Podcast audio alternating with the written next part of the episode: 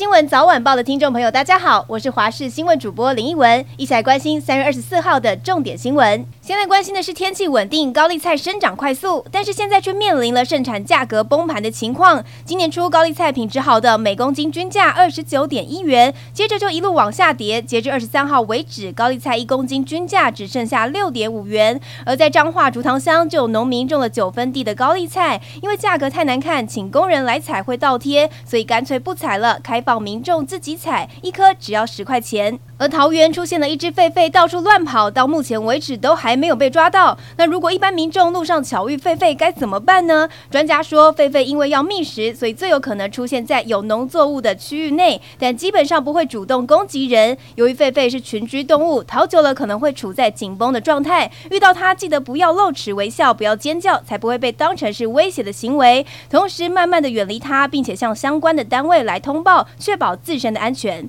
政治消息方面，台北市长蒋万安就任即将满三个月，但根据最新的民调显示，在六都首长的施政满意度当中，蒋万安只获得百分之四十一，在六都当中排名最后。议员就批评蒋市府虽然推出公办都更、催生助养等利多政策，但市民却不太认同这花大钱大撒币的行为，才会导致对蒋市府的施政无感。而对此，蒋万安表示，做不好、做不够的地方，会加倍努力做到更好，持续让市民有感，打造幸福城市。中国影音平台抖音争议不断，不过海外版的 TikTok 在美国却拥有超过一点五亿的用户，相当于全美一半的人口。但由于治安的问题，TikTok 陆续遭到欧美国家查禁。新加坡籍执行长周受资二十三号出席美国国会听证时，美国议员火力全开，轮番质询围攻，不相信北京没有透过 TikTok 来索取美国用户的资料。娱乐消息：韩国女子天团 BLACKPINK 日前在高雄连唱两天，票房全满。现在有传闻，可能七月又会重回台湾，加开两场，地点有可能传出是桃园或是新竹。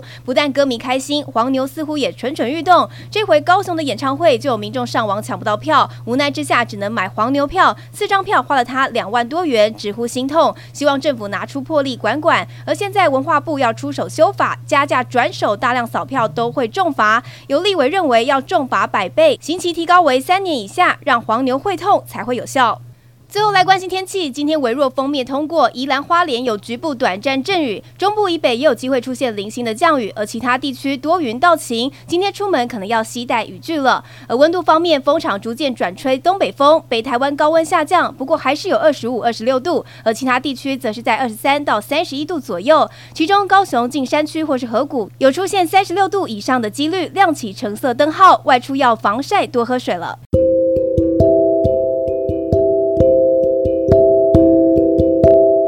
以上就是这一节的新闻内容，非常感谢您的收听，我们下次再会喽。